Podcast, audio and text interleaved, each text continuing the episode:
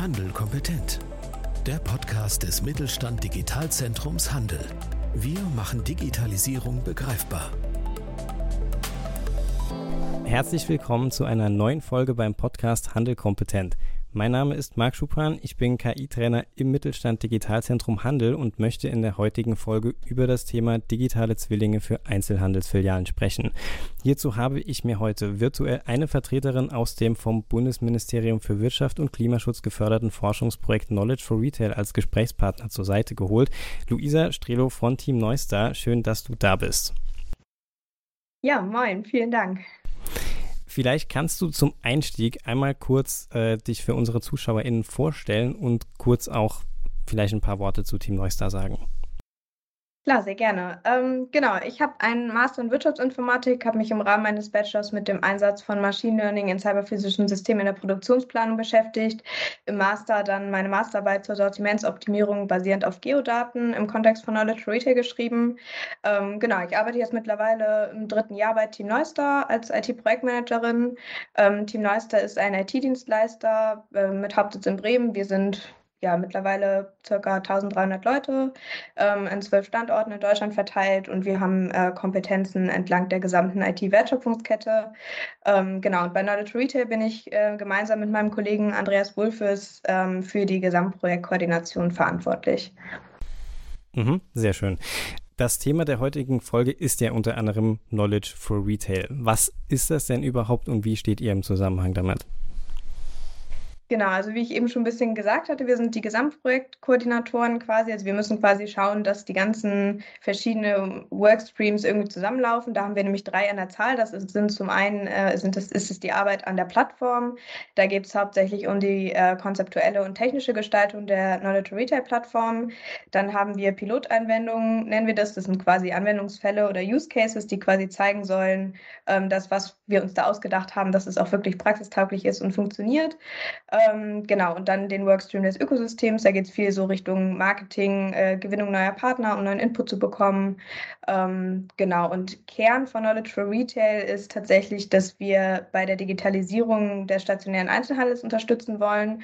Und da haben wir eben eine auf äh, digitalen Zwillingen basierende Open Source Plattform, die wir kreativerweise, weil das Projekt ja auch Knowledge for Retail heißt, äh, Knowledge for Retail Plattform genannt haben. Ähm, genau. Mhm. Ähm, so ein Vorhaben hört sich, das finde ich, erstmal recht komplex an. Welche Partner bzw. welche Kompetenzen habt ihr denn hier so mit ins Boot genommen, um diese Herausforderung zu bewerkstelligen? Genau, wir, wir gehen das quasi von drei Seiten an. Ähm, gerade weil, wie du auch schon sagst, das ein sehr komplexes Vorhaben ist, ähm, haben wir uns zum einen Forschungspartner geholt. Da ist die Uni Bremen sehr stark vertreten, aber auch das DFKI, zwei Fraunhofer Institute, äh, die TU München, TU Wien, Fortis. Das ist quasi unsere, das sind unsere forschungsseitigen Partner. Ähm, praxisseitig haben wir hauptsächlich DM ähm, mit an Bord, aber auch das ERI. Ähm, genau, und dann, um das Ganze quasi zu vervollständigen, dann IT-Dienstleister, da sind von uns jetzt von Team Neuster auch noch zwei Tochterunternehmen mit dabei, ähm, daneben aber auch noch Nagaro als ERP-ExpertInnen und äh, Teamviewer. Das ist quasi so das Kernkonsortium und weil ja eben unser Ansatz ist, nicht so unser eigenes Süppchen irgendwie zu brauen, sondern halt ähm, uns auch weiteren Input zu holen, haben wir auch assoziierte Partner. Ähm, dazu gehört zum Beispiel die Rewe Digital, ähm, UBK, äh, Metra Labs für die Bereitstellung von Scan-Daten, aber auch Captura für CAD-Modelle zum Beispiel. Mhm. Das heißt, ihr deckt ein sehr breites Spektrum an Wissen und Know-how ab. Das klingt jetzt erstmal sehr vielversprechend. Ähm, jetzt hat Knowledge for Retail Anfang 2020 angefangen. Das heißt, ihr findet, äh, das, das Projekt findet bereits seit mehreren Jahren statt. In welcher Phase zeitlich gesehen ist denn das Projekt aktuell? Ist tatsächlich im, wir befinden uns gerade im Endspurt. Also das hat insgesamt eine Laufzeit von drei Jahren gehabt und wie du gerade ja schon richtigerweise gesagt hast, ähm, genau, sind wir 2020 gestartet. Ähm, genau, es geht gerade viel darum, dass wir das Projekt, wie ich ja eben eingangs schon gesagt hatte, ist anhand dieser Pilotanwendung ähm, strukturiert. Und jetzt geht es darum, innerhalb dieser Pilotanwendung die letzten Features fertigzustellen, die zu integrieren. Ähm, genau, und zum anderen beschäftigen wir uns gerade aber auch intensiv mit der Verstetigung des Projekts, ähm, sprich, wie können wir dafür sorgen, dass die Knowledge Retail Plattform, ähm, aber auch unser Datenmodell, das geht natürlich Hand in Hand, ähm, weiterentwickelt wird und wir auch unser Ökosystem weiter ausbauen können. Mhm. Das heißt, ihr seid auf der Zielgeraden. Das ist natürlich sehr interessant, äh, auch für die Folge heute. Ähm, darauf kommen wir aber später nochmal zurück, auch wie es dann im Nachgang quasi noch weitergeht. Ähm, jetzt ist es ja in der heutigen Zeit so, dass der Onlinehandel immer mehr an Bedeutung gewinnt. Ähm, wenn wir dann jetzt mal den Onlinehandel und den stationären Handel, der von Knowledge for Retail adressiert wird, gegenüberstellen, wo seht ihr hier Stärken, wo Schwächen und wie kann Knowledge for Retail helfen, beides zu vereinen? Mm, also den zentralen Vorteil des Onlinehandels sehe ich tatsächlich in dem Schaffen von Mehrwerten aus den verschiedenen Datenquellen, die man hat, weil einfach die Customer Journey von Kunden im Onlinehandel einfach viel transparenter ist. Und diesen Vorteil können wir aktuell nicht im stationären Einzelhandel nutzen oder sehr schwer. Und wir wollen eben genau dafür sorgen, dass das möglich wird, sprich, dass die Filialen stärker auf die Kundenbedürfnisse des jeweiligen Einzugsgebiets beispielsweise ausgelegt wird. Ähm, genau, und dass dann auch die die zentralen Vorteile des stationären Einzelhandels sind ja nun mal faktisch einfach zum einen die Beratungskompetenz der Mitarbeitenden, aber auch das Kundenvertrauen und das quasi mit digitalen Lösungen ähm, zu verbinden, das ist so ein bisschen unser Ziel. Ähm, dennoch ist aber auch unser Ansatz auf keinen Fall zu sagen, wir wollen jetzt nur den stationären Einzelhandel irgendwie stärken und äh, wir brauchen gar keinen Onlinehandel, sondern es geht für uns tatsächlich zentral um eben die Verbindung sowohl von der analogen als auch der digitalen Welt. Mhm. Du hast es eben in dem Zusammenhang schon den digitalen Zwilling erwähnt. Das ist natürlich ein Begriff, der hört sich erstmal sehr gut an, bringt aber auch so ein bisschen für mich die Frage mit sich, was man sich darunter eigentlich vorstellen kann. Also ich habe den Begriff schon aus diversen anderen Kontexten gehört. Die Frage ist dann natürlich, was ist ein digitaler Zwilling für euch? Ist das eher sowas wie ein virtueller Raum, durch den man navigieren kann oder doch eher so eine große Datenbank, die sämtliche Daten einer Filiale irgendwie erfasst, die es zu erfassen gibt? Wie kann man euren digitalen Zwilling greifbar machen? Mm, also wir verstehen den digitalen Zwilling quasi äh, so, dass äh, alle äh, physischen Attribute in einer Filiale quasi digital in einem Modell abbildet. Dazu gehören dann zum Beispiel CAD-Daten von Regalen, Produkten, aber auch Positionsdaten von Produkten, Absatzzahlen und so weiter. Um das Ganze vielleicht so ein bisschen greifbarer zu machen. Man kann sich das, finde ich, immer ganz gut vorstellen, wenn man sich so überlegt, was bräuchte ich eigentlich für Daten, wenn ich irgendwie mit einer VR-Brille durch eine Filiale gehen möchte. So, genau. Mhm. Also die Datengrundlage für potenziell beispielsweise einen virtuellen Rundgang. Genau, richtig. Ja. ja. Das birgt, denke ich, natürlich auch irgendwo unheimliches Potenzial, wenn man mal in der Lage ist, diese Datengrundlage zu schaffen. Ähm, das zu bewerkstelligen, finde ich, hört sich aber auch erstmal sehr komplex an, vor allem da in solchen Geschäften eine große Dynamik herrscht. Also Kunden gehen ein und aus, Produkte verlassen, Regale werden zurückgestellt, von MitarbeiterInnen nachgefüllt. Dann gibt es alte Produkte, die neuen weichen, die dann wieder neue Daten mit ins Spiel bringen. Ähm, wie bändigt man denn diese Informations- und Datenflut? Wie hält man dieses Datenmodell aktuell? Verfolgt ihr hier auch Ansätze? Genau, also zum einen haben wir ein sehr standardisiertes Datenmodell entwickelt, ähm, um genau dem eben entgegenzuwirken und versuchen dann natürlich kontinuierlich, äh, das hatte ich ja eingangs auch schon gesagt, dass wir versuchen, das Ökosystem immer weiterzuentwickeln, neue Anforderungen von neuen Partnern irgendwie aufzunehmen und in das Datenmodell zu integrieren. Ähm, aber da gebe ich dir völlig recht, also es ist definitiv ein sehr dynamischer Prozess und auch die Weiterentwicklung des Datenmodells entsprechend. Ich denke jetzt so ein bisschen an den an den Alltagen einer Filiale? Also habt ihr irgendetwas, wodurch Daten aktualisiert werden im Zwilling? Genau, also es sind zum einen natürlich, ähm, wir haben jetzt schon im Einsatz äh, UBK-Scan-Roboter, die quasi dann zum Beispiel einmal in der Nacht durch eine Filiale fahren ähm, und dann quasi schauen, stehen die Produkte noch so, wie sie sollen, wie viele Produkte stehen da ähm, und dann quasi diesen digitalen Zwilling auch kontinuierlich aktualisieren. Mhm. Okay, das heißt, ihr benutzt Robotik, um ähm, diesen Zwilling dann einmal am Tag oder in der Nacht äh, dann je nachdem ähm, zu aktualisieren. Wenn wir jetzt mal so ein bisschen über das Erschaffen des Zwillings, also der Datengrundlage, hinausdenken. Ich könnte mir zum Beispiel vorstellen, dass sich damit gezielte Prognosen basierend auf vergangenen Tagen und äußeren Faktoren aufstellen lassen.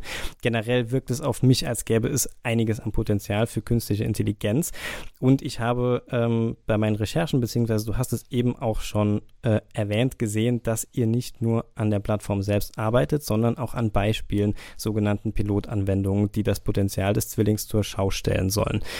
Ähm, vielleicht kannst du darüber auch noch ein bisschen was erzählen. Also welche Anwendungen oder welche Art Anwendungen sind denn mit dem Fundament des digitalen Zwillings denkbar? Genau, zum einen ist das ähm, die intelligente Intralogistik. Das ähm, bekämpft so ein bisschen die Tatsache, dass aktuell ja tatsächlich noch 48 Prozent circa der Logistikkosten innerhalb von Filialen anfallen.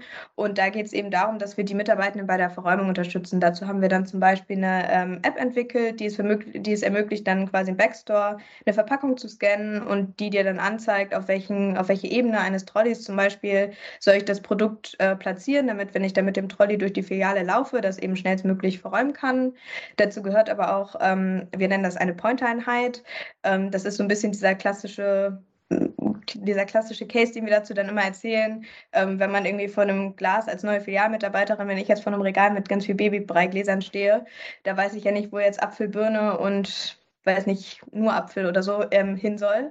Und dann haben wir eben einen Ringscanner, den die Filialmitarbeitenden nutzen können, quasi einen Produktcode scannen und dann die Pointer-Einheit, die sich in der Filiale orientieren kann, auf Basis eben unseres digitalen Zwillings, die richtige Platzierung im Regal anzeigt. Und ich hatte tatsächlich vor ein paar Monaten, konnte ich das auch mal live und in Farbe quasi ausprobieren und ähm, hatte da ja auch keinerlei Erfahrung und wusste nicht, wie, es, wie die Filiale jetzt genau aufgebaut ist. Und hat tatsächlich, es hat so gut funktioniert, dass ich meine Verräumzeit auch fast halbieren konnte, ähm, was auch nochmal irgendwie eine ganz coole Erkenntnis ist. Ähm, Genau. Und dann die zweite Pilotanwendung, da geht es um das strategische Handelsmarketing. Da ist ja so, dass viele Einzelhändler haben halt irgendwie Planogramme bedeutet halt, wie soll ein äh, Regal aufgebaut sein, welche Produkte stehen wo. Und dann ist es aber natürlich häufig so, dass gerade wenn diese halt standardisiert sind, das natürlich von Standort zu Standort abweichen kann, weil es irgendwie bauliche Gegebenheiten gibt, zum Beispiel, die es halt nicht ermöglichen, irgendwie drei Regalmeter nebeneinander zu stellen, sondern nur zwei. Und da haben wir eben auch eine Lösung entwickelt, die ähm, quasi ja basierend auf verschiedenen Faktoren, zum Beispiel Absatzzahlen, ähm, eben bei der Entscheidung unterstützen soll, welche Produkte man ähm, dort dann platzieren sollte, beziehungsweise welche man rausnehmen sollte. Genau, dann der dritte Case ähm, ist die Service-Robotik. Da geht es darum, dass ähm, quasi Roboter ausgestattet werden mit so kleinen Wagen, die sich hinten dranhängen ähm, und die ziehen dann den Wagen vor das Regal, wo die Mitarbeitenden dann die Produkte verräumen sollen. Und währenddessen, das ist halt das Coole, ähm, können die sich aber trotzdem auch mal mit der Kundenberatung beschäftigen und währenddessen fährt dann der Roboter aber schon weiter zum nächsten Regal. Und dann können sie halt, wenn, sie gerade mal wieder Zeit haben, mal eben schnell ein paar Produkte einräumen, sich dann aber auch wieder direkt der Kundenberatung Beratung ähm, widmen. Genau, darum geht es in der Anwendung. Und die letzte ähm, Pilotanwendung, das ist der intelligente Kiosk. Das war so ein bisschen die ursprüngliche Idee, einfach so eine kleine, ja, unabhängige Filiale zu haben, wo wir einfach so dieses Ganze, was wir uns überlegt haben, einfach mal ausprobieren können ähm, und auch insbesondere einfach mal das Konsumentenverhalten ein bisschen zu beobachten. Ähm, genau, das sind unsere vier Anwendungsfälle. Es ist aber grundsätzlich so, wie du ja auch schon gesagt hattest, dass es einfach, wenn man diesen digitalen Zwilling hat, werden einfach so unfassbar viele weitere Use Cases möglich und das ist, finde ich, auch gerade das Spannende an dem Thema. Mhm, das auf jeden Fall. Ähm, das heißt, und das finde ich eben auch sehr interessant, man sieht hier Use Cases nicht nur irgendwie in der Filiale bei Menschen, sondern auch bei Robotern. Also man geht hier in verschiedene Richtungen. Ähm, was ich mich aber eben auch gefragt habe, ist, ähm, gerade wenn man in, damit in so diverse Richtungen gehen kann, ähm, man handelt hier mit sehr vielen Daten, äh, die am Ende Teil des Zwillings sind. Ähm, und jeder Händler geht ja irgendwie auch anders mit seinen Daten um. Ähm, wie geht der Knowledge for Retail mit den ganzen verschiedenen Datenformaten um? Ich glaube, du hast es anfangs äh, schon mal so ein bisschen erwähnt. Ähm, schafft Knowledge for Retail hier neue Standards? Genau, also äh, das ist auf jeden Fall unser Wunsch und unsere Motivation, ähm, genau durch dieses standardisierte Datenmodell und dann auch quasi, wir stellen ähm, Adapter bereit, die die Kommunikation zum Beispiel auch von verschiedenen Roboterlösungen mit unserer Plattform ermöglichen. Ähm, genau, aber da ist es dann eben auch das Besondere so ein bisschen ist daran, klar, es ist nicht perfekt und es umfasst jetzt noch nicht alle Datenformate, die es irgendwie gibt. Es ist aber so, dass die, die wir jetzt schon angebunden haben und für die wir entsprechend Adapter haben und für die unser Datenmodell entsprechend ausgelegt ist, ist es halt total leicht, diese verschiedenen Datenquellen zu kombinieren und die dann halt eben für ganz neue Anwendungsfälle zu nutzen. Ähm, genau, aber das, auch das ist ein total dynamischer Prozess bei uns und das müssen wir kontinuierlich weiterentwickeln. Mhm. Ähm auch so ein bisschen mit Blick auf unsere Zielgruppe. Also ist das ist vom System her eher etwas, was große Unternehmen, äh, sage ich mal, ergänzend zu ihrer bestehenden Palette benutzen können? Oder ist das auch was, was interessant für kleine und mittelständische Unternehmen ist? Gerade wenn man so große Begriffe wie Robotik hört und KI hört. Ähm, ja. Ähm, definitiv sowohl als auch. Ähm, ist natürlich so, dass auf den ersten Blick sind natürlich so Robotikanwendungen natürlich immer recht kostenintensiv. Sprich, das ist natürlich nicht so niedrigschwellig ähm, einzusetzen. Das muss man sich dann wirklich gut überlegen. Ähm, gerade wenn man sagt, man weiß noch gar nicht genau, ob es überhaupt funktioniert, wie es fun funktioniert und wie viel es uns bringt quasi, ob sich die Investition lohnt. Ähm, genau, es ist aber halt eben so, dass es natürlich mit durch gewisse Abstriche in der Granularität, zum Beispiel, wenn man sagt, ähm, wir lassen jetzt nicht jeden Tag einen Roboter durch unsere Filiale laufen, sondern vielleicht erstmal einmal und wollen überhaupt erstmal wissen, wie sieht unsere Filiale denn aus? Wir wollen erstmal eine, quasi einen digitalen Zwilling von einer Filiale haben. Ähm, und dann ist unsere Plattform ja auch noch Open Source, also die Knowledge Retail Plattform. Und da werden ja bereits einige Services bereitgestellt, ähm, die man dann auch einfach mal ausprobieren kann, um auch einfach mal ein Gefühl dafür zu bekommen. Und ich finde auch, das ist eines der zentralen und spannenden Aspekte von Knowledge Retail, dass dass dadurch halt eben diese ganzen Aufbauzeiten und Kostenbarrieren auch eben für kleinere Unternehmen einfach sehr stark gesenkt werden. Und auch ja. auf der anderen Seite natürlich nicht in Anführungsstrichen nur für die Einzelhändler, sondern auch für Startups ähm, der IT-Branche zum Beispiel, ne? weil durch die offenen Standards, die wir halt eben schaffen, ähm, haben sie halt einen viel leichteren Zugang auch zur IT-Infrastruktur von Handelsunternehmen. Offene Standards, Open Source, das sind äh, sehr gute Stichworte. Angenommen, ich bin jetzt Einzelhändlerin, ich höre diesen Podcast und fasse dann den Entschluss, mich konkreter mit dem Thema auseinanderzusetzen. Was kann ich tun? Wo kann ich mich informieren? Und was wäre denn der erste Schritt Richtung digitaler Zwilling meiner eigenen Filiale? Mm, genau, also zur Information quasi ähm, ist natürlich unsere Website ähm, denke ich, nochmal sehr hilfreich, knowledgeforretail.org. Ähm, genau, um sich auch über weitere Entwicklungen und so weiter zu informieren, ähm, hilft es sicherlich auch, uns über LinkedIn zu folgen. Ähm, genau, kontaktieren, da haben wir auch ein ähm, Kontaktformular auf unserer Website. Ähm, genau, wenn es jetzt zu der Frage geht, was wäre jetzt eigentlich der erste Schritt, ist es tatsächlich so, das ist so ein bisschen leider die, die klassische Antwort, es kommt darauf an, es kommt natürlich auf den Einzelhändler drauf an, es kommt auf die Größe des Einzelhändlers an, wie sieht die Infrastruktur bei dem Einzelhändler aus, ähm, wie sieht die vorhandene IT-Kompetenz bei dem Einzelhändler aus. Aber grundsätzlich ist immer der erste Schritt, ähm, natürlich erstmal relevante Use Cases zu definieren und das machen, dabei unterstützen wir halt auch super gerne. Ähm, genau, um das eben, um überhaupt erstmal ein Gefühl und Verständnis dafür zu bekommen, was da mit den konkreten Gegebenheiten eigentlich überhaupt möglich ist. Und dann kann man ja immer noch überlegen, ähm, genau, ist das was für uns oder nicht. Mhm. Dann hoffe ich, dass das vielleicht auch schon bei dem ein oder anderen Interesse weckt, sich mal mit dem Thema ein bisschen auseinanderzusetzen. Ähm, eine Frage zum Abschluss, die denke ich auch sehr gut zum Stand des Projektes passt. Wie du sagst, das Projekt ist auf der Zielgeraden. Was passiert denn nach 2022 mit Knowledge for Retail? Wie sieht die Zukunft von Knowledge for Retail aus? Es ist so, dass Knowledge Retail als solches, also die Codebasis, ähm, Open Source gehen wird. Da wird es ein GitHub-Repository geben, was dann dementsprechend eben frei zugänglich ist und eben dann sowohl forschungsseitig als auch handels- und implementierungsseitig ähm, ja, weiterentwickelt werden kann. Und zusätzlich, ich hatte ja eingangs auch nochmal diese drei Workstreams ähm, beschrieben, also einmal unsere, äh, unsere Pilotanwendungen, das Ökosystem und die Plattform. Und im Rahmen dieses Ökosystem-Workstreams wird seit eben so verstetigt, dass wir ähm, das Ganze im ERI aufhängen. Ähm, da planen wir jetzt im nächsten Jahr, also in 2023, zweimal im Jahr ähm, ja, ein Treffen zu organisieren und uns auch zur aktuellen Entwicklung auszutauschen. Im Moment ist ja auch so ein bisschen das Problem, dass jeder Einzelhändler quasi so sein äh, Süppchen kocht und alle machen ihren digitalen Zwilling und ihr kleinen Metaverse-Case und wir wollen einfach so ein bisschen dafür eben da sein, ähm, dass man eben gemeinsam sich über die Erfahrung austauscht und auch gemeinsam ähm, ja, die Knowledge Retail-Plattform weiterentwickelt, auch wenn das nächste Buzzword im Zweifel kommt. Ähm, genau, und da ist dann aber in der Tat auch die Hoffnung, eben nicht nur diese Treffen zu machen, sondern wir werden auch im ersten Treffen, das wird im ähm, ja, März, April stattfinden, nächsten Jahres, ähm, eben auch dafür zu werben nochmal, dass wir auch konkret an der Plattform weiterarbeiten, dass sich auch Arbeitsgruppen bilden, ähm, die sich auch nochmal verstärkt Richtung Standardisierung der Plattform ähm, mit einbringen und genau, so dass das Ökosystem hoffentlich kontinuierlich wächst. Sehr schön. Das heißt, auch nach 2022 geht es mit Knowledge for Retail und der Plattform im Prinzip weiter. Ich finde, das ist ein sehr guter Ausblick zum Ende. In diesem Sinne bedanke ich mich bei dir für diesen Ausblick auf das Thema Knowledge for Retail, auf das Thema digitale Zwillinge und wünsche euch noch viel Erfolg beim Abschluss des Projekts und allem, was darüber hinaus noch so kommt. Also an euch und an unsere ZuhörerInnen, macht es gut und bis zum nächsten Mal. Vielen Dank, ciao. Mit Mittelstand Digital unterstützt das Bundesministerium für Wirtschaft und Klimaschutz die Digitalisierung in kleinen und mittleren Unternehmen und dem Handwerk. Weitere Informationen finden Sie auf unserer Webseite unter www.kompetenzzentrumhandel.de und auf www.mittelstand-digital.de.